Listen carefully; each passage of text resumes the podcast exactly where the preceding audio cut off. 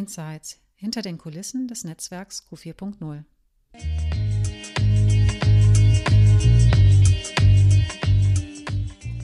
Willkommen bei Smart Ausbilden, dem Podcast für Ausbilder und Ausbilderinnen rund ums Thema Digitalisierung.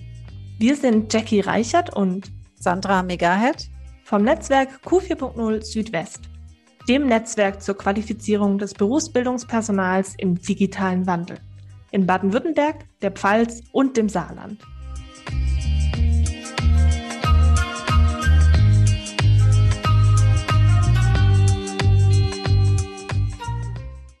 Hallo, ich freue mich, heute meinen Kollegen Ingo Braun zu Gast zu haben. Hallo Ingo, schön, dass du dabei bist. Hallo Sandra, schön, dass ich dabei sein darf. Ja, wir haben heute den 17. Januar. Sehr viele Trainings starten heute, starten diese Woche, unter anderem auch eins von dir, was du entwickelt hast. Da werden wir gleich mehr darüber erfahren. Erstmal was über dich als Person. Äh, wir haben uns ja dazu schon mal ausgetauscht und deine berufliche Biografie, die ist so umfangreich, dass ich es echt gut finde, wenn du da selber noch ergänzt, aber die Schlagwörter, die kann ich ja schon mal aufzählen, sind auch schon eine Menge. Und zwar, du bist gelernter Industriemechaniker, staatlich geprüfter Techniker, Ausbilder und Dozent für Erwachsenenbildung. Das klingt auf jeden Fall ja so, dass du hier auch in dem Projekt sehr gut aufgehoben bist. Erzähl doch noch ein bisschen dazu. Also gelernter Industriemechaniker, wann hat denn deine Laufbahn in diesem technischen Bereich begonnen? Ja, also letztendlich bin ich seit 16.08.95 dabei in dieser technischen Laufbahn. 16.08.95 hat meine Ausbildung bei ThyssenKrupp Gerlach in Homburg begonnen. Damals noch als Industriemechaniker, Fachrichtung Maschinen- und Systemtechnik.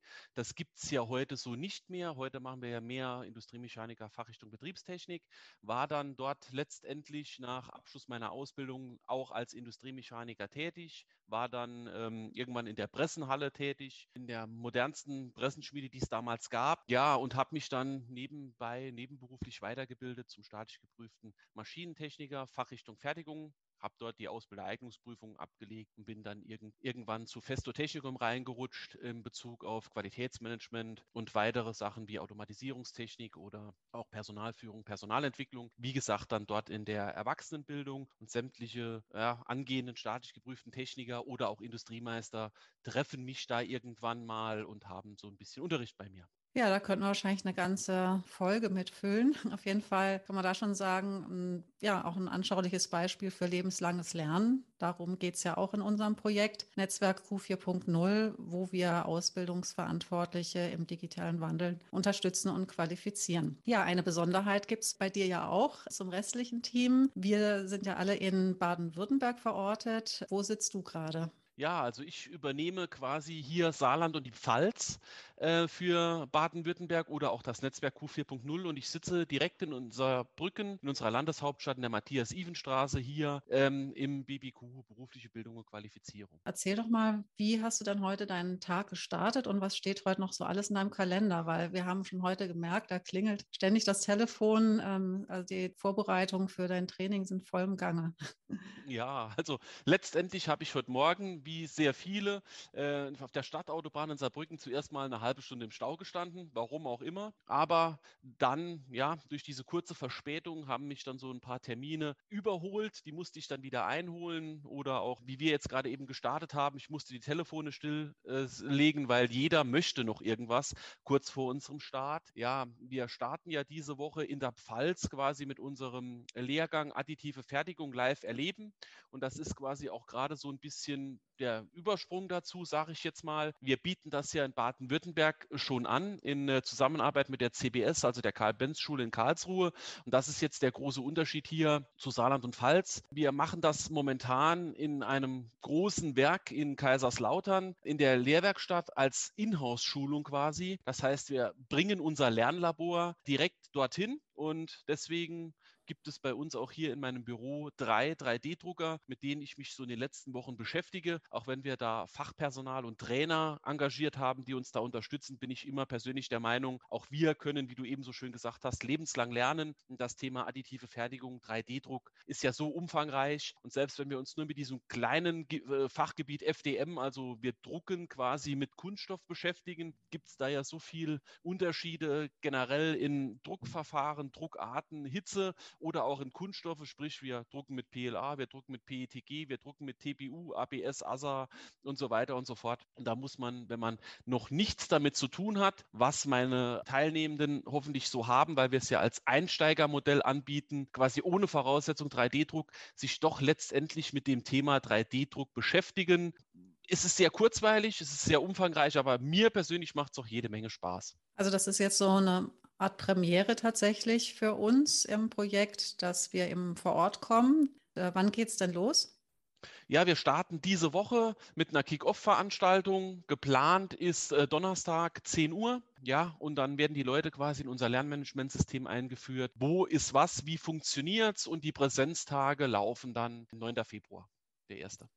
Das 3D-Druckmobil oder das mobile Lernlabor steht dann auch für weitere Trainings oder weitere Einsatzmöglichkeiten zur Verfügung, denke ich mal, oder? Ja, genau. Also ja. wir starten jetzt mit dieser Inhouse-Schulung äh, in der Pfalz, weil die haben sich dafür sehr interessiert. Wir nehmen aber auch ein saarländisches Unternehmen mit in die Pfalz und ich hoffe einfach, dass wir unsere saarländischen Unternehmen genauso dafür begeistern können, dass wir dort auch noch ein, zwei Durchführungen machen. Bin aber auch gerne bereit, nochmal in die Pfalz zu fahren, ähm, wenn sich der Bedarf ergibt, weil wir können da, jeder kann davon lernen ähm, und letztendlich sind unsere äh, Angebote ja auch hier projektfinanziert und das macht das Ganze auch nochmal extra interessant. Ja, aber es ist ja nicht das Einzige, womit du dich beschäftigst. Äh, auch da ist dein Kalender gut gefüllt. Was steht denn dann als nächstes an, wenn das Training jetzt losgegangen ist, additive Fertigung? Ja, ich muss mich dann so ein bisschen in der Mitte durchschneiden, zweigleisig fahren, weil äh, Mitte März startet quasi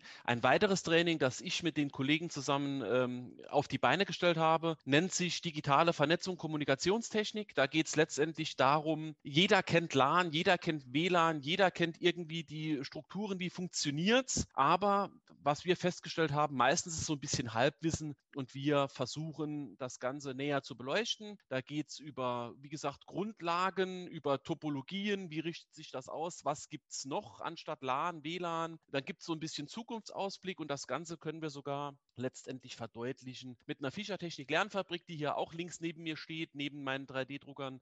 Ähm, so bringen wir dann quasi Dashboards mal mit rüber und wie baut man eine TCP-IP-Verbindung auf oder wie funktioniert das mit dem LAN, wie funktioniert das mit WLAN, was ist da auch zu beachten im Punkto Sicherheit, genau.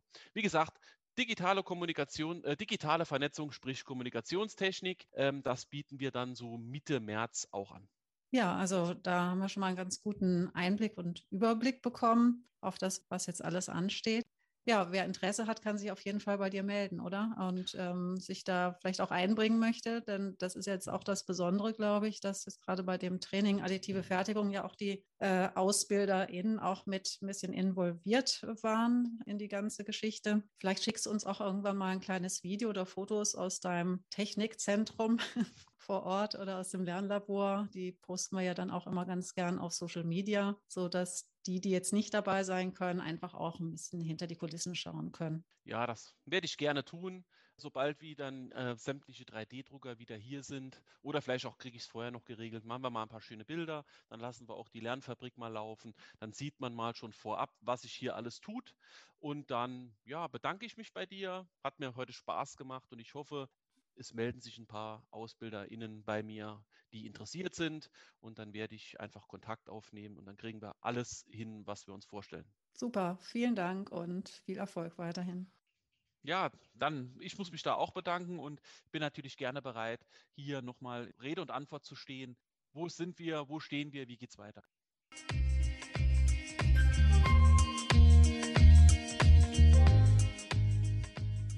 Schön, dass Sie dabei waren. Sie haben Themenvorschläge oder Feedback zu unserem Podcast? Dann nehmen Sie gerne Kontakt mit uns auf unter biwe.de slash q40.